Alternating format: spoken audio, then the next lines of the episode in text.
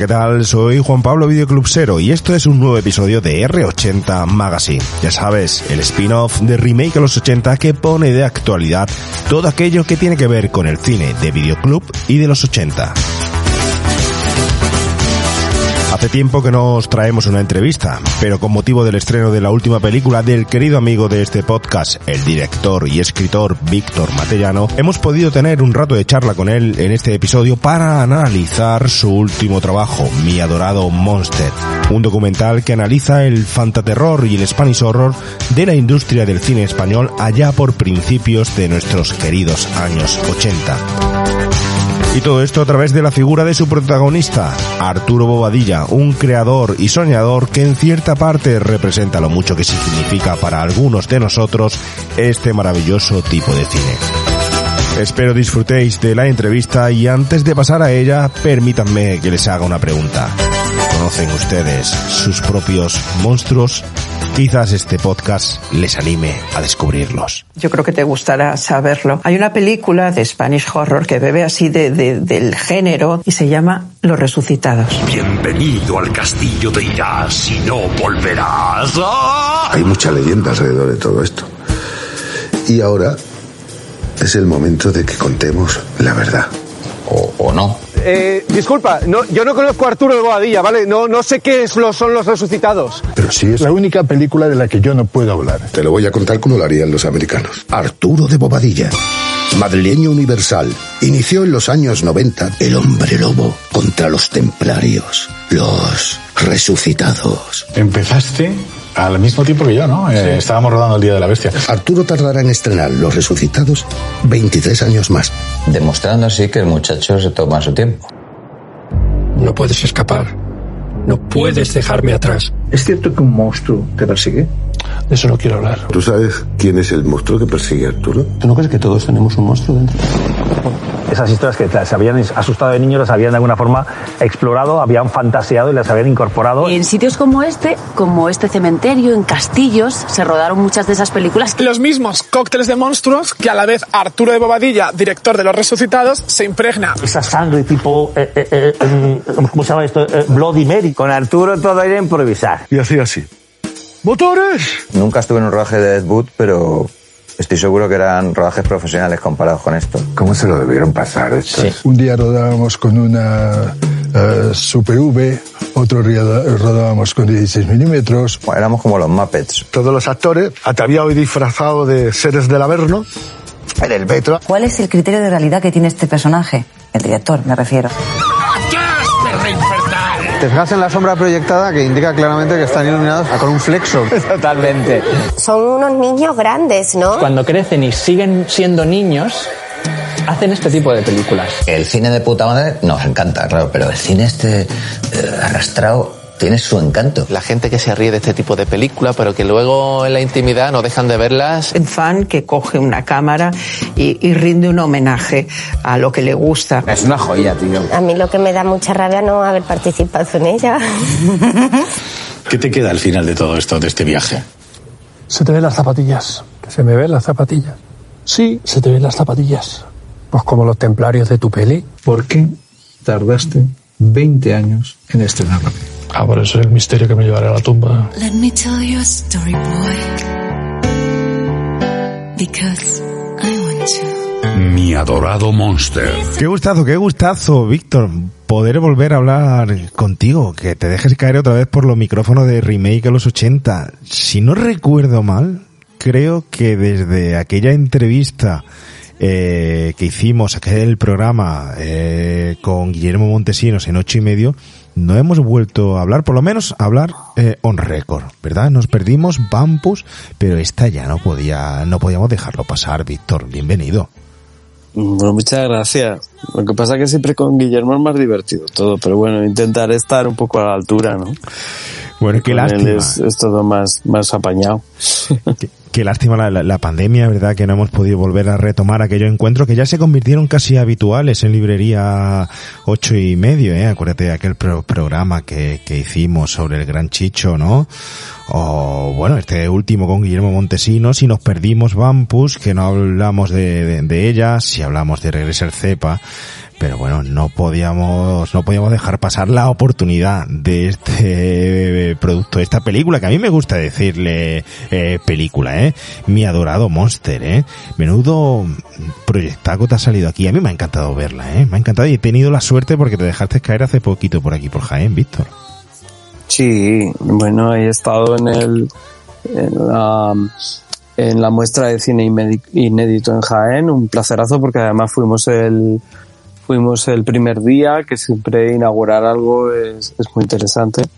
Eh, fuimos Du- Dunia Rodríguez, que es actriz, pero que en esta película es intérprete de la canción que, que hizo junto a Javier de la Morena y Rebeca Naila y que tiene mucho que ver con la película. Sí, la verdad es que, bueno, yo estoy muy satisfecho y sí que la llamo película. Yo, en cualquier caso, incluso los documentales cuando no son, eh, aunque sean unos documentales más o menos convencionales, si están entre, estrenados en el cine, como es el caso de este, y tienen más de 60 minutos, es un largometraje, por tanto una película, que siempre cuesta que la gente diga, no, pero esto es un docu, no, los docus son películas también, cuando están hechos, están hechos en formato película, pero es que como, como tú dices, en este caso, estamos en una especie de híbrido en el cual eh, eh, eh, híbrido además sin, sin intención desde el principio porque yo no sabía si iba a ser algo más o menos ficcionado. Sí que tenía intención de documentarlo. Cuando tú intentas documentar algo pues obviamente se convierte en un documental. Pero pero en el momento yo no sabía si iba a ser un corto si iba a ser un largo. Eh, esta- este, este proyecto comenzó un poco a vamos a dejarnos a andar. Lo, lo iniciamos eh, eh, David Cortázar y yo que es el que es el digamos mi, mi- en este caso mi partner en esta película aunque luego pues está ya entró el estudio con Enrique López Lavigne el Embalse Filmmakers con Miguel Ángel Guerra pero empezamos así, casi, casi como un juego, sin saber a qué nos iba a llevar. Yo creo que hemos llegado en el, en el cine ahora mismo, eh, estamos eh, eh, en un punto de la hibridación, la hibridación de géneros, la hibridación de formatos. Hemos llegado a un punto en el que los largometrajes aparentemente que irían en un cine se estrenan en una plataforma y que las series de las plataformas hacen un estreno en el cine. Estamos, está ahora todo mezclado. Y entonces ahora las fronteras también de las historias eh, que sean más o menos reales, yo creo que están un poco diluidas y el futuro del documental también pasa por, por eso. Desde luego. Oye, tenemos que contar, Víctor, de lo que va la, la película. Pero yo creo que para contar un poco de lo que va la, la película, para todo aquel despistado que no sepa todavía, hay que ver eh, cómo, cómo las redes han sido tan favorables y las opiniones de todo el mundo lo han hecho investigar y saber un poco más de mi adorado Monster. Eh, pero para aquel despistado, yo sí quiero que se lo expliques de qué va la peli, pero preguntándote primero qué ve Víctor Matellano en el cine, porque últimamente vas mucho a los cines a exponer, a presentarla, pero tú qué, ¿cuál es la última peli que has visto, Víctor? Yo veo mucho constantemente de, cine, ¿no? Y, y, y, pues ya puedo ver perfectamente esta, esta última de Batman, pero también me veo la- los, los zombies y la guerra civil, ¿no? Entonces, bueno, que sé que, que yo veo de todo lo que puedo y luego veo en, luego veo en casa, ¿no? Eh, quizá por ese amor al cine se plantea mi adorado Monster, ¿no? Porque mi adorado Monster eh, en realidad es una historia que me acompaña desde hace muchísimo tiempo, como, como hablaremos después. Es la historia de un señor que se llama Arturo de Bobadilla, que decidió hacer una película al tiempo que se hacía el, el Día de la Bestia, y una película de género fantástico que de alguna manera él pensaba que iba a revitalizar el llamado eh, fantástico y terror, fantaterror, de los años, del estilo de los años 60 y 70 en España. Y para eso llama a Paul y unas incipientes estrellas que eran en ese momento, como es el caso de Santiago Segura, de Manuel Tallafé, de Zoe Berriatúa y algún veterano, como es el caso de Tony Fuentes o de Antonio Mayans. Hasta ahí bien, rueda la película, pues de una forma semi-profesional, con muy poquitos medios, eh, un poco los fines de semana, en la línea realmente de lo que había hecho Pedro Almodóvar con Pepi y Lucibón. O sea, Arturo no hizo nada diferente que ni se hubiera hecho con otras películas parecidas. El problema es que después, por una serie de circunstancias, Arturo tarda 23 años en terminar esa película. Y lo que cuento es toda esa epopeya que hay alrededor de, de estas circunstancias, ¿no?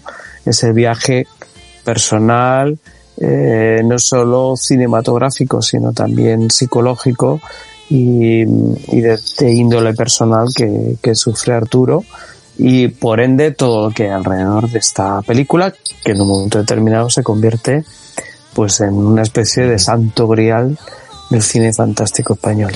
Y tanto, tanto son muchísimos años, muchísimos años, un proyecto que, mm, bueno, que desde luego eh, es curioso, ¿eh? es curioso porque conocemos ahora a Arturo después de que haya salido esta peli película. Antes poco se sabía su nombre más allá del grupo de amigos de su librería que, que, que, rondaban por allí o de aquellos que incluso conseguimos alguna vez hablar con él o entrevistarle, ¿no? Entre ellos nosotros en libre en, en Videoclub eh, Ficciones allí en Madrid, ¿no?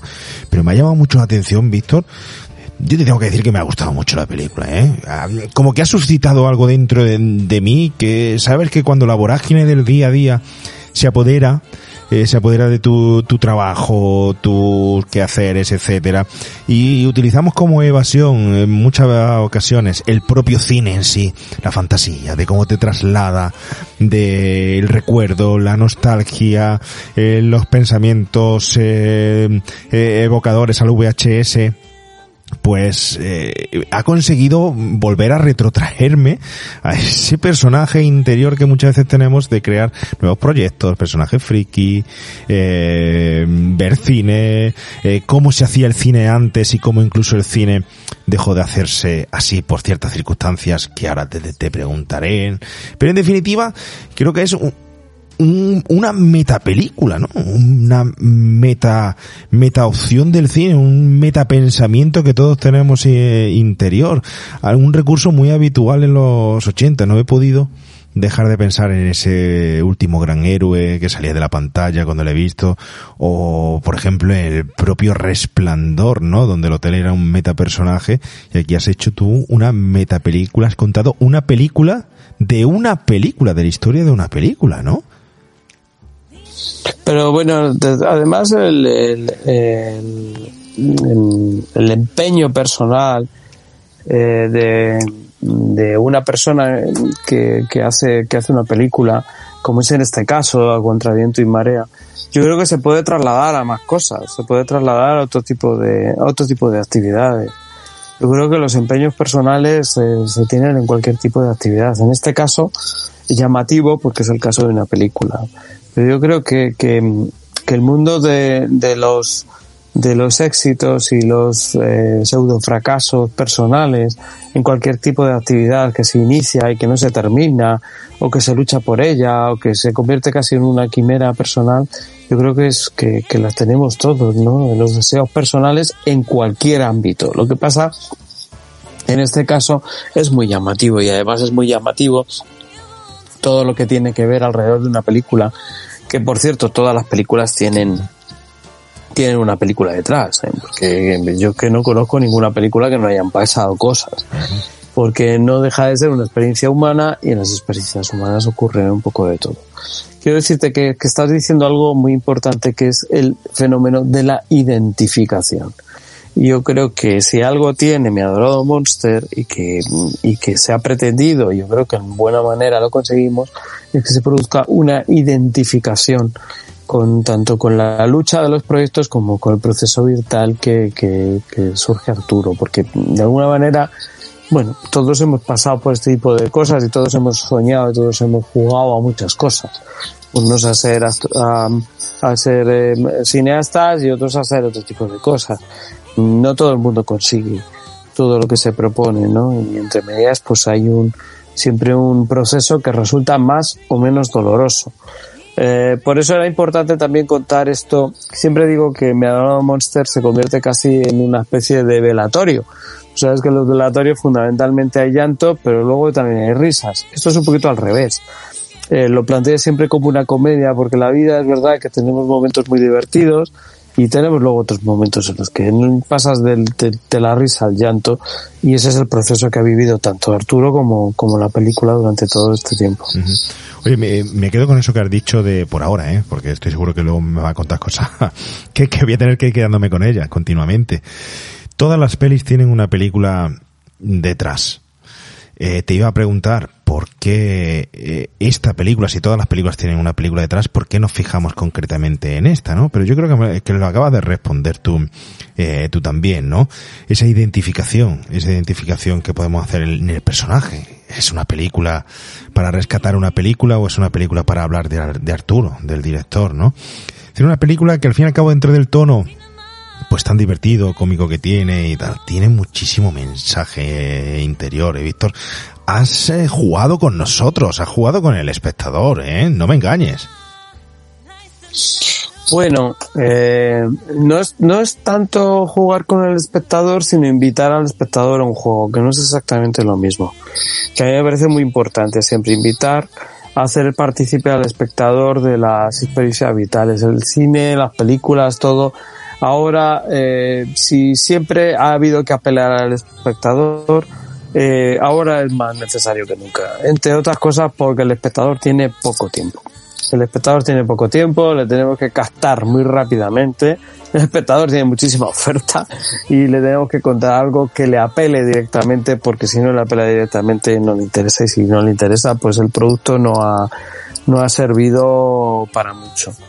El elegir en concreto esta, elegir en concreto este proceso es que hay varios elementos que son muy interesantes. Uno de ellos en que es un eh, el proyecto de este chico en, eh, desde el primer momento se convierte ya en culto. Yo creo que es de las pocas ocasiones las que cuando ya se está rodando se convierte en culto. Por una razón. Porque eh, los aficionados dudaban inclusive de su, de su existencia. Eh, porque ya desde el primer momento se plantea como una película, como, como si fuera de, de cara a los medios, de cara a la opinión pública, como si fuese una eh, película normal, eh, una más del año 94-95. Entonces no teníamos internet. Eh, los pocas fuentes que había eran las revistas especializadas. Estas salen fotogramas. Salen fotogramas al lado de otros rodajes como son los de Santiago Segura o Ares de la Iglesia, como una más. Por tanto, de repente se plantea que es una película que al aficionado del fantástico de terror le va a interesar porque eh, sale por Nachi, porque se va a revitalizar y después desaparece. Después no se sabe nada más de ella, cosa que normalmente no ocurría. Entonces, nos- los proyectos no llevados a cabo quizá no tenían tanta visibilidad. Ahora no, ahora todo el mundo contamos en redes lo que vamos a hacer, lo que no vamos a hacer, se sabe lo que se hace y lo que no se hace. Entonces era más complicado. Y de repente eso que había generado tanto hype desaparece. Desaparece durante muchísimos años. Y solo los que estábamos más cercanos a Arturo o, estaba, o tenían más acceso a él le podían preguntar. Y, e incluso al propio Santiago Segura y al propio Manuel Tallafe les preguntaban, oye, aquello que escuchamos, ¿qué ha pasado? ¿Por qué se paró? Aquello del malditismo. Entonces el malditismo va creciendo y el, el fenómeno de culto va creciendo. Eso a mí me llama muchísimo la atención. Es decir, como la razón de ser del propio proyecto ya se convierte no en la, no en la película en sí, sino en todo lo que está ocurriendo alrededor de la película, que es un deseo que hay por parte de todos en, en de verla. Y ocurre que al final se materializa. Y ocurre que al final, como era de esperar, con una película que se rueda sin guion, que se rueda sin medios, que se rueda sin terminar, que no la podría salvar, digamos, de forma narrativa ni Orson Welles, pues termina siendo lo que es, ¿vale? Con sus, con, con lo que es. La película no puede ser eh, Ciudadano Kane. Es lógico. Entonces la película es lo que es. Y eso genera una respuesta en su propio creador. Todo ese proceso me parecía absolutamente interesante. Porque vuelvo a decir, los resucitados, ahora lo que pasa es que el público en general no, no sabe que los resucitados y ya estamos nosotros para contarlo. Pero en su momento, en el año 95, en el año 96, sí que se sabía que eran los resucitados. Y durante muchísimos años sí que ha habido gente que ha sabido lo que eran los resucitados. Entonces, es algo que se convirtió, vuelvo a decir, en una película de culto eh, y, y, y, se, y, y, digamos deseada en su momento. Aunque luego a culto, como decía José Ramón Larraz, a, a determinadas películas de culto, y sea, a las que yo hago también, habría que quitarle a culto, habría que quitarle la T. Entonces eso es lo que ocurre.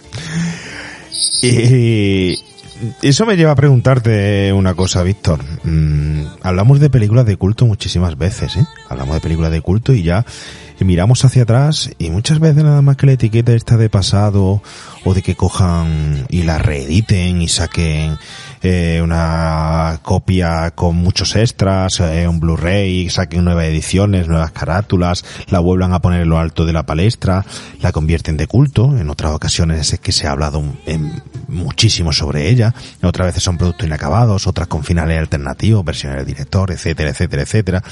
Generalmente en pocas ocasiones de una película que aparece se dice que es de culto. Pero para ti, para Víctor Matellano, ¿qué es una película de culto? Podremos entender que una película, que algo de culto es algo que se venera. Entender como culto como una veneración. Algo que se le, se le, ah, se le reza de alguna manera, ¿no? Eh, el problema es que eh, lo que para mí puede ser culto, para ti puede que no lo sea. Y para el que, lo que puede ser para ti, para mí de culto, tampoco. Eh, Primero hay que entender eh, que no deja de ser una etiqueta. Porque ¿quién es el que decide que es culto? Porque siempre se dice, normalmente es como se decide, se decide por repetición.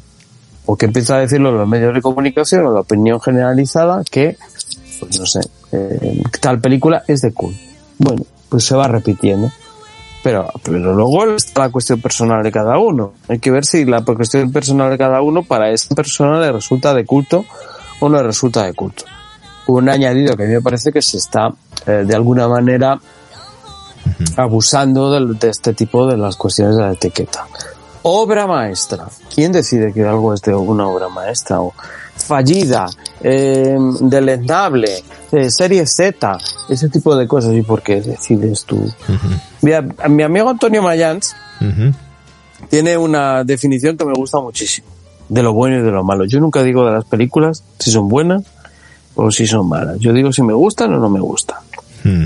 Puedo, puedo decirte si creo que la película, que parceladamente, si creo que tiene, que narrativamente está construida o bien construida o no construida, si la fotografía está correcta o no está correcta, si la música es, es adecuada o no es adecuada, puedo hacerlo, puedo analizarlo. Pero aún así, siempre va a haber un componente subjetivo. Y en la globalidad, en lo bueno o lo malo, es el componente subjetivo más grande que existe. Pues bien, Antonio Mañán dice, lo bueno o lo malo lo decides tú. Si a ti te gusta, es bueno. Y si no te gusta, es mala. Tan sencillo como eso. Esta película me gusta, es buena. Esta me gusta, no me gusta, es mala. Pero no digas a los demás, esta película es, es, es mala. No, esta película es mala para mí. Esta película es mala para mí. O esta película es buena para ti. Porque claro, por esa regla de tres, mm, cosas que yo mm, he leído calificadas como bodrio infame, para mí son culto, mi culto personal. Porque me las pongo. Me las pongo mucho. Es que hay películas que me las pongo mucho. Y a lo mejor esas películas a los demás pues les piensan que son películas o productos que harían vomitar a una cabra. Pues no, pues, pues para mí no. Y, y viceversa. Entonces, en, en el, en el caso, en cambio, de, de los resucitados, hay un elemento objetivo. Y ese elemento objetivo es que entra el concepto de misterioso. ¿vale? El, el concepto también de maldito. ¿Por qué maldito? Porque no se ha terminado, porque sea. Entonces, entonces ahí el culto pasa a ser otra cosa. No es el culto de la devoción por la película, no. Es el culto por lo misterioso, por lo inacabado, por, es el deseo, es el morbo. Entonces ese, eh, el culto que existe en los resucitados era otra cosa. Y era, ese es objetivo, ¿eh? Porque ese eh, yo he podido detectar que era como muy deseado en mucha gente. Y lo vimos en el momento que salió los, los, los resucitados. El problema es que fue un coitus interruptus. Pues claro, en el momento que salen los, los resucitados, había gente que sí se había creído que aquello, ese hype que se había generado.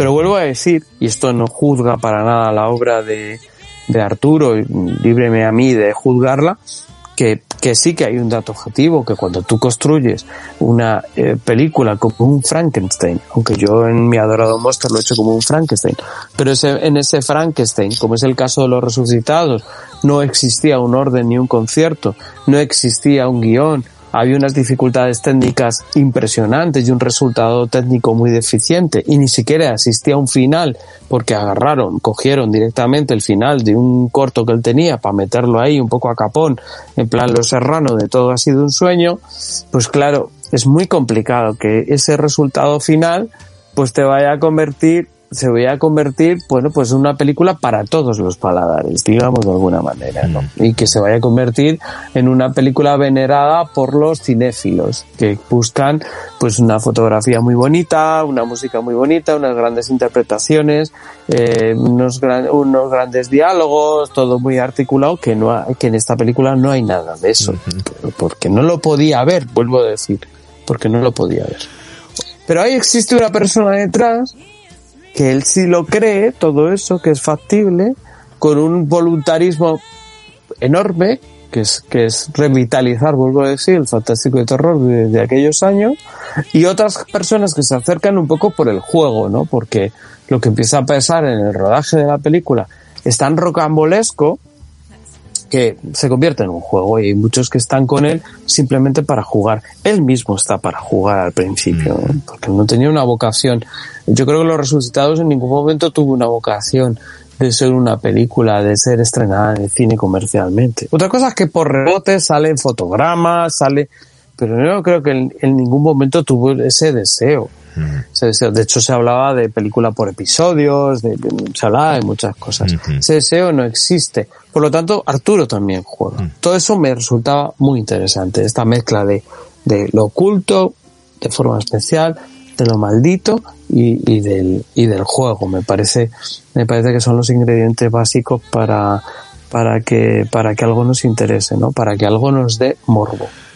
Pero Víctor, mira, me estás conduciendo a, y, estoy aquí mientras que estás hablando pensando, ¿le pregunto o no le pregunto esto? ¿Le pregunto o no le pregunto esto?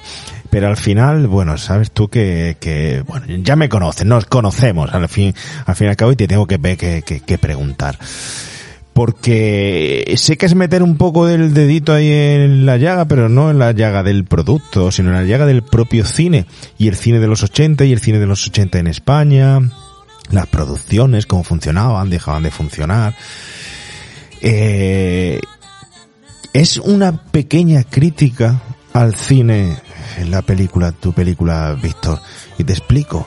Me estás hablando de qué llamamos de culto, culto para uno, culto para los de los demás. Como una película crea expectativas sin saber si es buena o no es buena. Una película hecha sin guion, una película hecha eh, improvisando, pero sin embargo se convierte desde el principio de culto. ¿Cuántos productos hay que son buenísimos y ni siquiera llegan a ver la luz quizás porque no han gozado de ese privilegio, si se puede llamar privilegio, a 20 años sin publicar, ¿no? Y luego en un periodo donde España, y lo dejas insinuar ahí en el, en el, en la película, ¿eh? Y quizás solo insinuar, y lo insinúa Alaska, lo insinúa Alaska, ese momento en el que el cine de los 80 se ve dinamitado, el cine de terror, el cine de, fantástico, el, el Spanish Horror que tú bien acuñaste, ¿no? Se queda ahí dinamitado, cortado. Bueno, salen ciertas historias donde ese, esas producciones de serie B eh, se quedan restringidas en, en nuestro país, ¿no? Eh, es una crítica en todo esto que te, estoy diciendo. ¿Hay crítica en la, la película hacia el cine? Pues yo no he pretendido criticar nada, la verdad, pero, pero sí que en algún momento se hace, de hecho hay la figura de un, de la figura de un crítico que se duerme en el cine, que, que está interpretado por, por Millán Salcedo, y que tiene que ver un poco con el, con, con un poco con la opinión que siempre ha existido con, con este rep- con las películas, digamos, de, cine de género que se hacían en España, eh, con, con toda la buena voluntad del mundo, pero a veces con, con unos medios, con unos medios bastante limitados, ¿no? Y sí que, bueno, pues el- los, los fenómenos yo creo que tienen más o menos altibajos en general y tienen momentos buenos y momentos malos. Y en concreto cuando Arturo se plantea toda esta historia, se venía, como tú dices, de unos años 80 en los cuales este tipo de cine poco menos que había desaparecido, eh, que tenía muy pocos seguidores y que estaba muy poco denostado. Yo, yo viví el proceso, yo conozco a Paul Nassi justo alrededor del mundo de los resucitados, un poquito antes, y entonces éramos los que seguíamos toda esta historia, éramos un grupo de apestados directamente. Ahora decir fantaterror o reivindicar todo esto está muy de moda, pero entonces no, no, no lo era, ¿no? No, no, no, no es tanto hacer un, un- no, no es tanto hacer un, una crítica. Pero hacernos pensar, Sí, eh, hacernos como, pensar, como plantear, Víctor, ver, como plantear un poco cuál es la, la, la- la- bueno, pues cómo, cómo está las, la, cómo, cómo existe de- unos determinados mundos que no son los más, eh, alrededor de lo cinematográfico, que no son los más conocidos, y que esos mundos, pues bueno, tienen sus, tienen sus, tienen sus carencias, pero también tienen sus, sus hallazgos in- interesantes. Siempre entendiendo que los, los resucitados en ningún momento, en el momento que se está haciendo, está dentro, está dentro de la, eh, de lo, digamos, de lo convencional dentro de la industria. O sea, los resucitados que yo sepa, quitando los actores y quizá uno o dos técnicos, no había profesionales. El director no era profesional, los- nadie era profesional. La gente como los que hacían los cortos, eh, que entonces decidieron hacer una cosa más larga. Es decir, se planteaba como entonces, con toda la precariedad del mundo. O sea que hay que entender que también eh, se está hablando de un cine de márgenes y de un cine underground. Hay quien dice dentro de la película que probablemente es la de las primeras películas indie en España de, de- de este género. y probablemente lo, probablemente lo es. Eh, pero yo doy un paso más allá. Yo quiero hablar de lo humano. Y quiero hablar de por qué las personas les cuesta sacar adelante el proyecto vital que sea y cómo lo sufren hasta el final y cómo eh, de alguna manera también lo, lo escondemos o jugamos con, eva- con evadirnos, ¿no? Y, y en eso la mente y, y la psique es, es muy traicionera, ¿no? Y, el, y la delgada línea entre la fantasía y, y perder un poco el, y perder los pies en el suelo y el uso de la razón es bastante clara, ¿no? Y eso siempre ha estado relacionado con el arte y siempre ha estado relacionado con el plan, con el, con el, eh, con la evolución de, de cualquier creación artística. Porque si esto se, se le tiene que darle un, se le puede dar un adjetivo a todo esto es enloquecido. Todo es enloquecido alrededor de los resucitados. Desde su momento de inicio, desde su planteamiento, desde sus creadores, hasta ahora, hasta el final, todo fue enloquecido, hasta terminarla, hasta, hasta presentarla, todo, la palabra es enloquecido, es todo loco. Como decimos ahora, es todo muy loco. Pues es que es todo muy loco, ¿no? Pero es que es todo tan loco como la vida misma, ¿eh? Oye, ¿y el monstruo? Hay que hablar del monstruo. ¿Dónde ponemos al monstruo, Víctor? Ese monstruo que aparece, ese monstruo que eh, yo me invito a pensar que, eh, aparte del monstruo que tenemos todos dentro, esa frustración, esos proyectos, eh, yo creo que es un monstruo que suele acompañar habitualmente no solo a Arturo, creo que a muchos directores también os acompaña, ¿eh? Yo, eh, mira, hay una anécdota que, bueno, digamos a los espectadores que la cuestión del monstruo, a los, a los, a quienes nos oyen, a los oyentes, que ah, la cuestión del monstruo es que de- dentro de la película se juega a que Arturo todos los días va al cine a ver una película de templarios eh, española que la ve en danés, en una sala, digamos, de versión original, y que el- un- le sale uno de los templarios de la pantalla todas las tardes, de la, le sale de la pantalla y habla con él, ¿no? Él ve eso. Ese es el juego. Expliquemos esto porque si no, no, no nos van a entender de qué estamos, de qué estamos hablando. Eh, el monstruo sí eh, tiene una tiene una parte digamos más de concepto visual y de referencia cinéfila pues que nos remite a la rosa púrpura del Cairo al personaje del amigo del hombre lobo en un hombre lobo americano en Londres que se sienta con él a hablar en el cine y un poco en los conceptos también de cine de, de, por ejemplo de Matiné de John con, con John Goodman sí de Joe Dante un poco estamos en esta en esta línea un poco. Pero luego está la parte la parte digamos más eh, mm, filosófica porque de hecho tiene un discurso filosófico la parte más eh, analítica de qué puede ser eso no que es el otro yo o la persona que nos que nos o lo, lo que nos persigue no porque este monstruo le, le persigue le persigue a Arturo no le va detrás de Arturo a todas partes.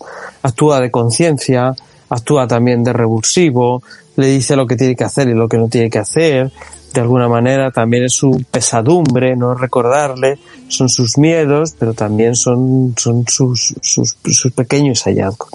Y en esto que tú decías, de si es solo de él o de cualquiera, pues te voy a decir que yo mientras que montaba la película, pues mira, yo tengo mis pequeños rituales, ¿no?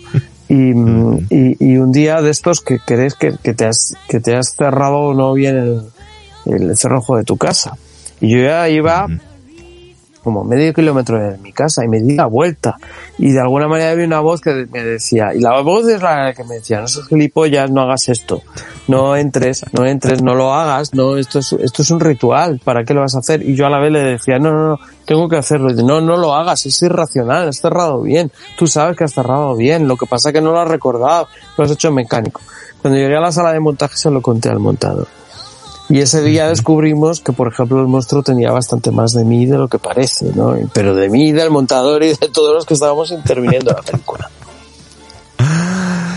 ese monstruo, esos pensamientos que nos acompañan, ¿no? Que, que, que, aquí, desde luego, se ve, se ve muy claro, ¿eh? Se ve muy claro y es inevitable referenciarlo todo, todo a Arturo. ¿Tú conocías a Arturo antes de hacer la, la peli? O por lo menos lo, conocías en esta profundidad como para poder hacer la peli? Yo le conocía, le conozco desde los tiempos de los resucitados. Eh, Arturo entonces era un tipo de, digamos, era pues de los más echados para adelante de los aficionados. Además era un personaje, como comentamos en la película, era un tío que iba vestido con unas gabardinas lar largas, era como, como muy hidalgo, era muy altivo, era un tío como culto, era un tío como que molaba, era un tío muy, muy, muy, muy glam, muy bien, muy, muy tal. Y yo entonces era pues un criejillo, más joven que él, que le gustaba, que tenía un fanzine con unos colegas, que le gustaba el fantástico del terror, que tenía muchísima, yo tenía entonces ya muchísimo interés por esto, que yo tenía muchísimo también conocimiento, pero yo siempre he sido como más sencillote, más un chico de pueblo, que además yo soy un chico de pueblo, y él era como del barrio de la capital, ¿no? Era de la de gente noble de Madrid de toda la vida, aunque yo soy madrileño, pero yo vivía en un pueblo, ¿no? Entonces, eh, yo iba, fui, iba por aquel entonces a ver películas a casa de Polanski. Y veíamos, nos, nos ponía sus películas y, y, normalmente no, no es que nos lo pusiera un grupo de amigos o de chicos, sino que lo hacía con más gente. Normalmente te ponía la película a ti solo o a lo mejor con otra persona. A mí coincidió solo una o dos veces con otras personas. Normalmente era yo solo. Pero Arturo era de los que entraba y salía también en su casa y, y, entonces ya le propuso el mundo de los resucitados y yo escuché toda la historia de los resucitados por boca de Polanski, que estaba absolutamente entregado a la causa de los resucitados. A mí Arturo me caía muy mal en ese momento, me caía muy mal porque lo veía un chulo y lo veía un tal. Eh, pero en ese momento tenemos ya un, un, tiempo en el que tenemos relación, pues bueno, pues porque de alguna manera compartimos este tipo de cosas y van pasando los años y se va estableciendo un poco de relación. Cuando ya se terminan los resucitados, digamos que no es que él y yo seamos muy amigos, y Arturo era otro Arturo, que es el que es ahora, que es un tío interesante y muy buena gente. A lo mejor ya lo era entonces, pero a mí se me antojaba un gilipollas. Pero, pero bueno, todos, todos evolucionamos, ¿no? A lo mejor yo le parecía a él también otro, ¿no? Eh, eh, todos evolucionamos y yo vivo el, momento final de los resucitados. El momento final de los resucitados, es decir, en 2017, que lo del 1995 solo lo conozco por boca de, de Polnasi. No lo conozco, nunca estuve en el set, nunca estuve en el rodaje. Solo lo que leí en fotogramas, no, no tenía más noticias. Pero en 2017 sí que vivo el final, la finalización con Arturo de los Resucitados.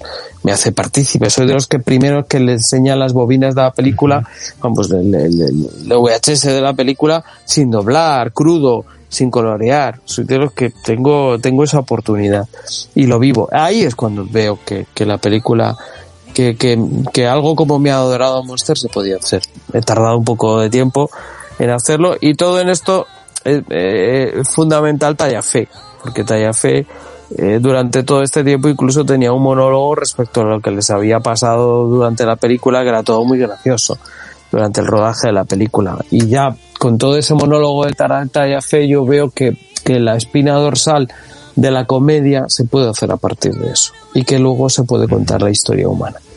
Pero lo hemos ido construyendo sobre la marcha también.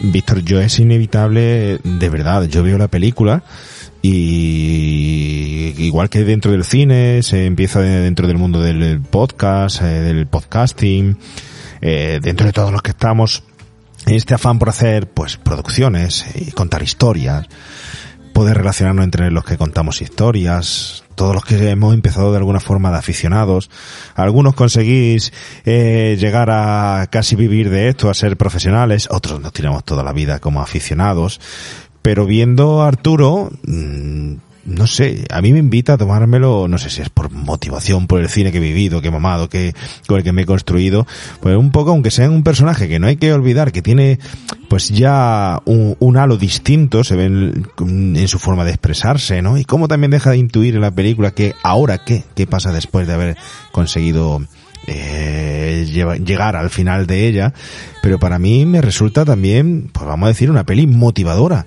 inspiradora puedo hablar, si yo hablara de, con tu peli de el poder del aficionado, me estaría equivocando, es decir, estaría metiendo la pata. No, no para nada, porque en, en el final eh, es lo que ha hecho todas las, es lo que hace todo el mundo. Es decir, ¿qué hace John Carpenter? ¿Qué hace Steven Spielberg? Lo que pasa es que yo he tenido acceso a hacer películas profesionales. ¿Qué hacemos todos los demás?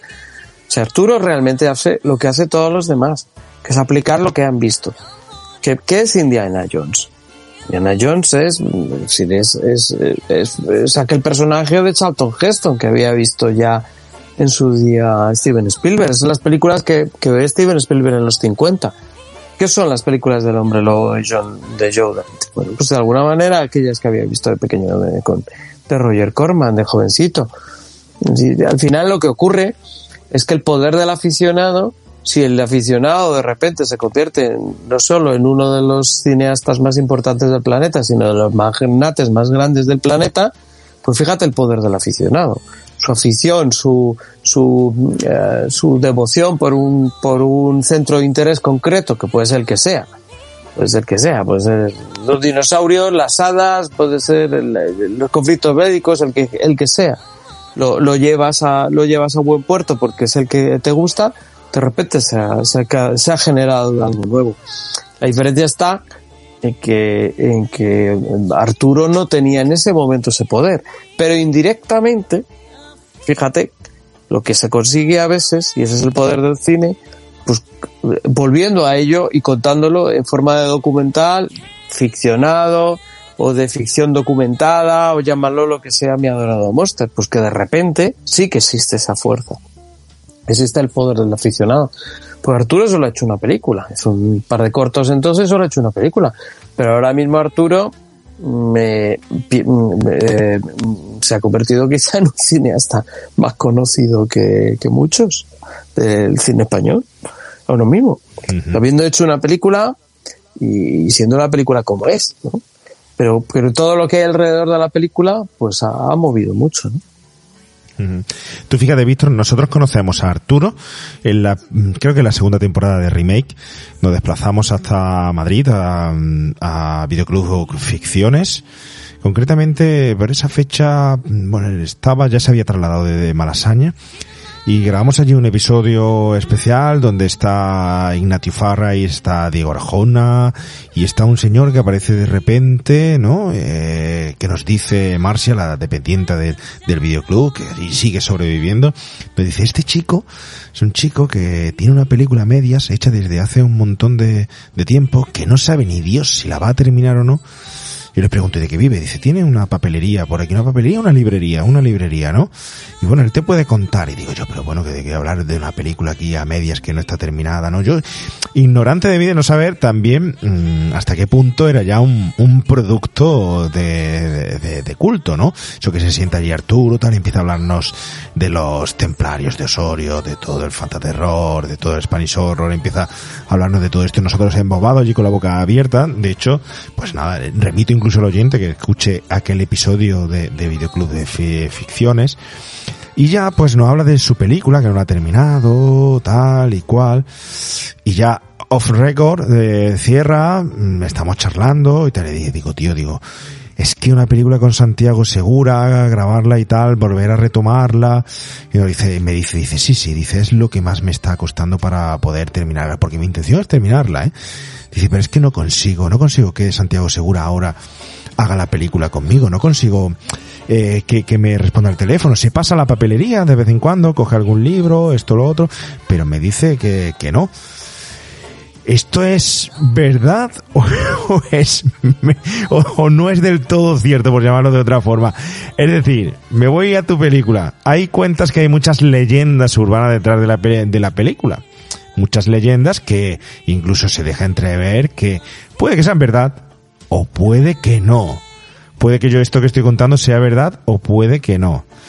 ¿Qué hay de cierto en todo lo que nos has contado, Víctor, en mi adorado Monster? Mira, te voy a contar que eh, yo en todas las presentaciones de la, la película, cuando la, la llevamos a salas y hago coloquios, procuro presentarla porque mm, en la presentación no, no digo casi nada porque como tú que has visto la película eh, te puedes dar cuenta que es muy difícil de hablar previamente de la película sin destripar demasiado y no me gusta no me gusta destripar. Los coloquios sí son muy, muy, muy jugosos, pero las presentaciones tienen que ser muy escuetas. Pero yo siempre digo algo en la presentación. Ni todo lo que vais a ver que creéis que es real, lo es. Pero es que muchas de las cosas que vosotros creéis que las hemos ficcionado, no las hemos inventado, son reales como la vida misma. Y te añado más, que esto no lo suelo decir en las presentaciones. En el punto en el que me encuentro yo en este momento, ni esa, ni sé realmente qué parte era real de toda esta historia, pero que además ahora tampoco sé cuánta, cierta sí, cuál es la que nos hemos inventado. O sea, la confusión es, en ese aspecto es, es total. Hombre, en 23 años, eh, la- la- las causas para que no terminara algo es multicausas, muchas causas. Hombre, la más evidente, la más evidente es, son las de tipo, digamos, pues financiero, las de tipo de eh, técnico, porque es verdad, eso se ha contado muchas veces, que se pierde la peli, se pierden muchas de las citas, se pierde, o sea, parte del material se pierde, en fin, eso, eso sí que ocurrió, ¿no? La película se rueda sin sonido directo y se rueda sin, sin guion. O sea, se rueda con el sonido de cámara y a veces, esto yo fui testigo de ello, a veces la película tenía trocitos de texto, pero otras no, estaba completamente muda, porque se rueda en varios formatos. Entonces, se rodaba con la Super, v, eh, Super, Super VHS, sí que el, el micro de cámara registraba, pero cuando rodaban en Super 8, tú sabes que tienes que grabar el, el sonido aparte. Y no, entonces no había sonido. O sea, parte de la película estaba muda. Pero es que además no había guion, no se recordaba lo que se decía. Entonces, sí que parte, parte tiene que ver con lo técnico, pero parte tiene que ver con lo personal propio de Arturo, ¿no? Y en lo personal propio de Arturo, yo te puedo decir que hay como tres, tres tipos de cosas. Algunas eh, cosas eh, yo las desconozco completamente. Eh, algunas cosas eh, me parecen excesivamente mundanas o excesivamente delirantes para contarlas. Si en un caso eh, son demasiado triviales y en otros casos si las cuento no me creería nadie. Y luego hay una tercera parte que es que son cosas que, que, me he comprometido y he pensado que nunca debería de contar. Entonces esa es la, la amalgama, ¿no? Pero en el, en el cómputo, yo creo que, yo creo que no es tanto lo importante que ocurre entre medias o por qué ocurren las cosas como que en sí mismo eh, se puede sacar una, lo que volvemos un poco al principio, lo que se puede sacar una enseñanza personal de, de, de lo que nos pasa a todos, de lo que nos puede pasar a todos con, porque son multicausas, también hay que entender que en 23 años no hay una causa sola concreta. La que tú me apuntas, pues puede ser eh, verdad, pero es una más. Es una más. No era más, porque de hecho Santiago Segura sale en la película, aunque es la colaboración especial y todo eso, eh, no sé, de, de un metraje de 70 minutos, pues no creo que llegue a 15. O sea, sale muy, pues Santiago sale en la película puntualmente. Entonces, bueno. Eh, lo que pasa que fíjate, sí que lo consigue. Santiago se dobló. En el- eh, Se autodobló en el 2017 y fue el primero en doblarse. ¿no? Fue el primero que se fue a... El primero que fue a estudio y se Sí, dobla sí, sí, sí. es Santiago. Con toda la generosi- generosidad del mundo. Porque te puedes imaginar que en ese, pro- en ese proyecto no ha cobrado nadie. Sí, sí, una, eh, parecido. Me parece que fue Javier Bonet el que comenta en el mm, documental que lo habían doblado otra persona distinta, ¿no? Y que le dijo, pero vamos a ver, No, es, es, veinte- es, es, eh, Manuel Tallafe. Manuel Tallafe. Dice, macho, si llevas 20 años haciendo la película, dice, no te podías esperar un día más para, para doblarme, ¿no? Y eso, pues, la verdad es que me, me lleva a, a- a, eh, otro de esos momentos de los que hay tantos dentro del documental, que además de hacernos pensar, Víctor, pues te hace pasar muy buen rato cuando estás viendo tu peli. Es decir, te hace eh, verlo siempre, como solemos decir, con una sonrisa en, en la boca. Tiene un tono cómico, eh, un tono alegre, un tono divertido, que es la palabra, que, que te hace tomar la decisión de narrarla, de narrarla así. Podría haber sido controvertido, ¿eh? No haber salido bien, ¿eh? es difícil, muy difícil lo que has hecho en eso. Bueno, yo el último día que vimos en, en- en la película, Gadis y yo después de montaje, dijimos, digo, se- o nos hundimos o, o nos sale bien esto, porque era una apuesta, como tú dices, bastante arriesgada, ¿no?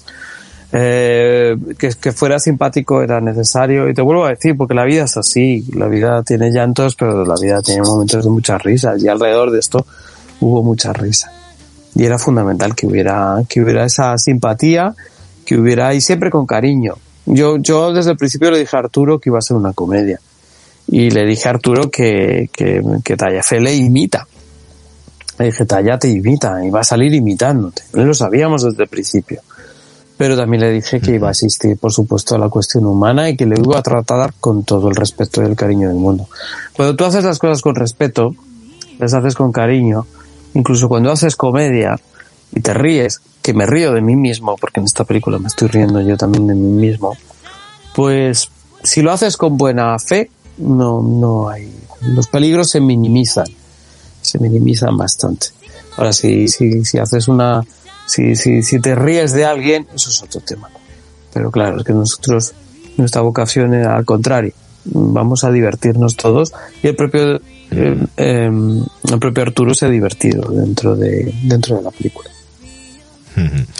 Sí, me- oye, ¿qué está haciendo por cierto ahora Arturo? ¿Qué hace? Hombre, Artu- Hace- Arturo se dedica fundamentalmente a su tienda, que su tienda la recomiendo porque además de las dentro de las tiendas de cómics, él, eh, a quien tenga, es que yo creo que no es tanto una tienda de cómics como una tienda de antigüedades. O sea, aunque, aunque solo venda cómics y literatura, a mí me parece una tienda de antigüedades. Eh, porque tiene, tiene además en la tienda tiene, tiene material muy muy bueno para quien le guste, para quien le cueste, digamos, el tanto la literatura o cómics de ediciones pasadas de, de pues desde de- de- tiene cosas desde los años 40. Entonces eso me parece muy interesante y fundamentalmente es a lo que se dedica Arturo. O sea, él es- dice que fundamentalmente es librero. Librero. Él no es, él se ha, ha sido, es cineasta circunstancial. Ahora técnicamente, fíjate, cuando él hace la película es todo muy amateur, pero Los Resucitados se convirtió en profesional en el momento en el que se estrena en los canales de cine. Se estrena en el cine, se estrena en la televisión y se estrena en las plataformas. Y eh, tiene festivales, pero no es solo eso, es que Los Resucitados ha tenido pase en Filmoteca Española. En Filmoteca Española. Por tanto, en ese momento ya Arturo se convierte en un cineasta profesional, aunque no, lo- eh, no, no sea su dedicación fundamental. ¿no?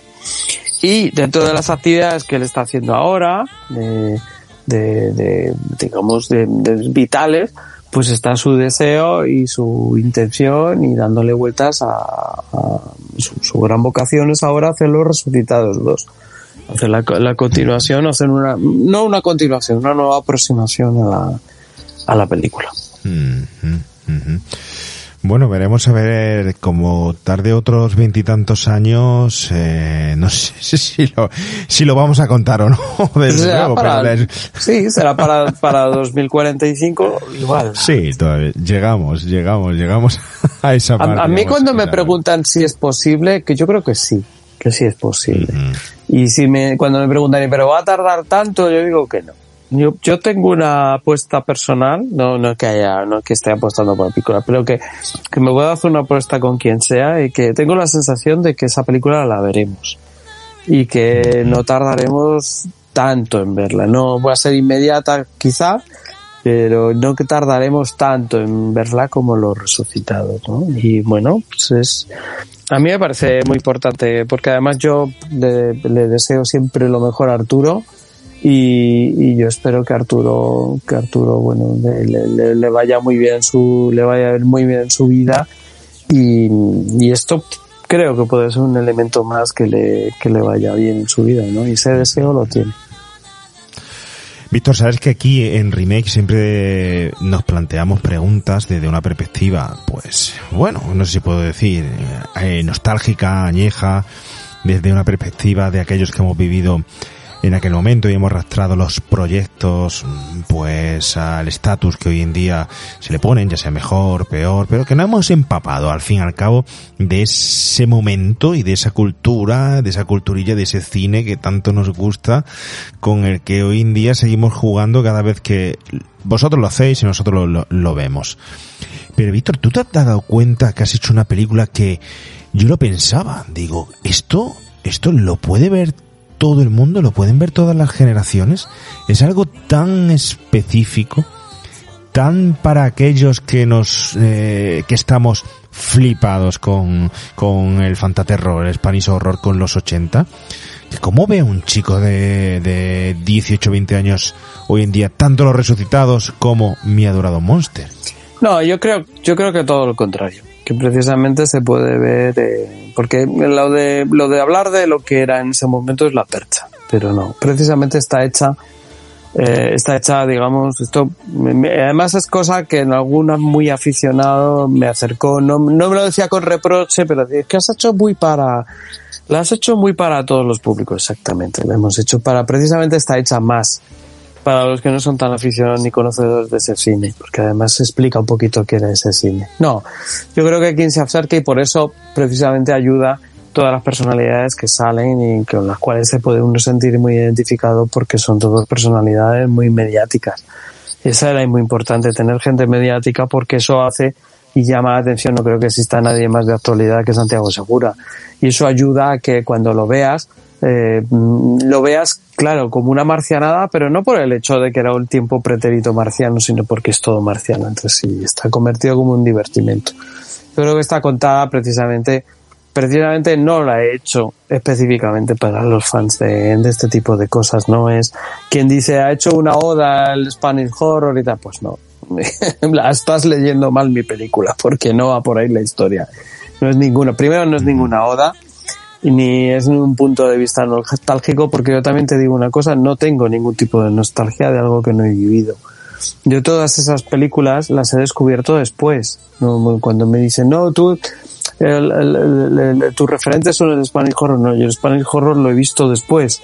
Lo he visto después de ver de ver a John Carpenter, a Wes Craven, a, yo, a Toby Hooper. O sea, yo veo antes, yo soy producto de la generación de los 80, de los que entonces vamos a ver, eh, vamos a ver los viernes 13, las, las, eh, la pesadilla en el street, o vamos a ver los Goonies. Soy, soy más de esta, de esta, eh, de esta generación que de lo que hubo anteriormente, que solo he descubierto mucho más tarde algunas cosas en vídeo, porque yo no tuve, hasta muy tarde no tuve vídeo, y algunas las he visto ya mucho más tarde, mucho más tarde. Que, que vi algunas cosas en, en, en, mis terrores favoritos, sí, pero vamos, que eso generalmente, vamos, a mí me ha influenciado más lo otro. Y además, no me acerco con ello con nostalgia, no tengo nostalgia de ello, no, no, no, no tiene por qué ser, sino que simplemente juego con ello. Es decir, que es donde, ha, donde ha, he visto que puede existir un punto de interés para contar una historia, me parece, me parece interesante. Nada más. No porque, no porque aquel tiempo, aquel, aquello, algunas cosas se hicieron y, y algunas cosas eh, estuvieron y, y, no estuvieron y, se, y otras desaparecieron completamente. Y ese es el planteamiento de mi adorado Monster, ¿eh? con una búsqueda, vuelvo a decir, de lo universal, la búsqueda de la gente, de, de la búsqueda del, del siglo XXI. Está pensada para gente del siglo XXI, con un lenguaje del siglo XXI y con un mensaje positivista. No está para nada viendo, mirando aquellos tiempos, que aquellos tiempos, te vuelvo a decir, no tengo ni idea porque yo no los viví. ¿Con qué es con lo que más has disfrutado haciéndola, Víctor? ¿Te lo has pasado bien? Bueno, yo, yo, eh, lo de pasármelo bien haciendo cosas, yo no sé, no sé, lo mío es un poco raro. Porque yo tengo como un poco de necesidad de hacerlo. Eh, sí que es verdad que hay momentos en que lo disfruto. Eh, que tengo, que miro, me pasaba en el western cuando me dicen ¿qué, qué disfrutaste más, disfrutaste más cuando hiciste Stop Over in Hell? Yo decía, pues cuando llegaba por la mañana, a las 6 de la mañana al set, y veía la dirigencia, y veía las pistolas, y veía que ese, ese mundo iconográfico. El resto del día lo disfrutaba bastante poco.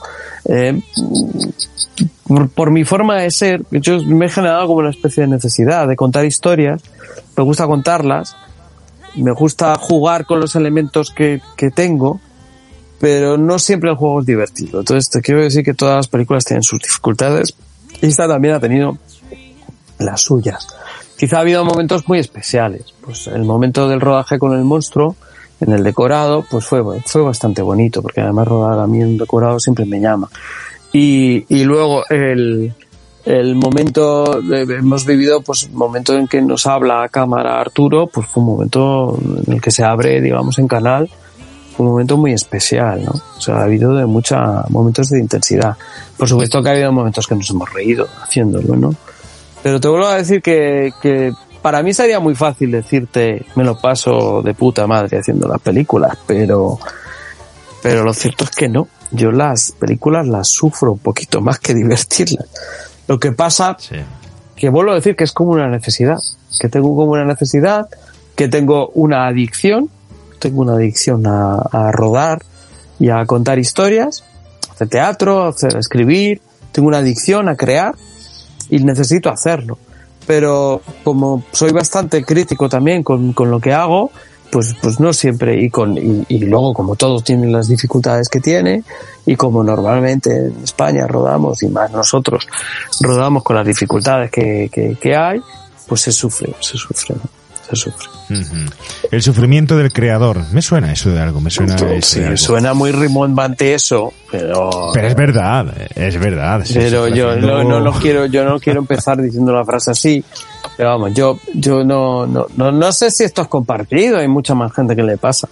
Yo ya te digo que yo podría decir, se podría ser muy fácil decir, de, ves que me lo paso muy, pues, pues, pues no. Luego a lo mejor el montaje y tal estoy más tranquilo, ya porque ya estás solo con el montador, al que tienes tus momentos malos, ¿no? Pero lo que sí es que es adictivo, es adictivo, eso sí. Sí, sí, es una, una mala droga, una mala, Una mala droga. Que, que- que engancha. Bueno, bueno, Víctor, eh, antes de, de, de despedirnos, eh, yo te quiero preguntar, eh, Víctor, ¿será esta peli, podemos considerarla alguna vez mm, mi adorado Monster? ¿Tú crees que se llegará a convertir en una película de culto? Pues- ¿O para ti ya es una película de culto? No, para mí no, para mí de las mías ninguna. Eso ya te lo digo yo. Aparte que yo para, para que se convirtieran de culto las tendría que ver más de una vez. Yo la última vez que las veo es la prueba de laboratorio, cuando vemos cómo está, y normalmente a lo mejor una proyección de prueba del DCP en un cine y procuro que esté con los, como mucho con dos o tres del equipo y yo solo, o yo solo.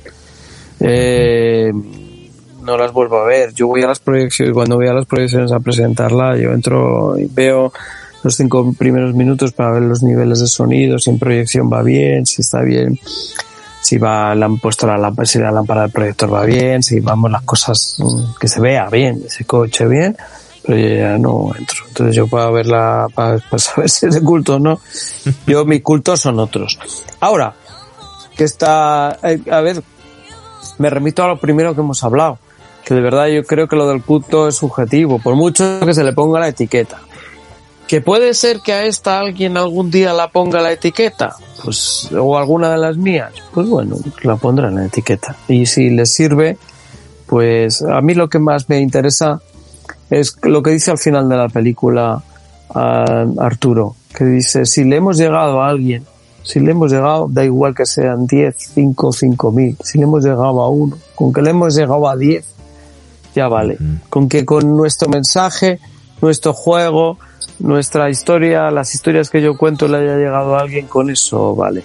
Porque además sí que te tengo que decir que en eso eh, sería, no, no las hago para mí, ¿eh? Es, o sea, que yo luego no, yo hago siempre pensando en, en el, soy el emisor y tengo que, estra- que establecer una, una, eh, eh, una dialéctica con el receptor y el receptor es el público y, y las películas las hago para que las vean los demás, pero tampoco te puedes empecinar en lo contrario. Que de repente se convierten en un éxito, son un éxito, o alguien las considera un fracaso, o alguien las considera de culto, estas son ya las etiquetas que ellos pongan, ¿no? Y ya está.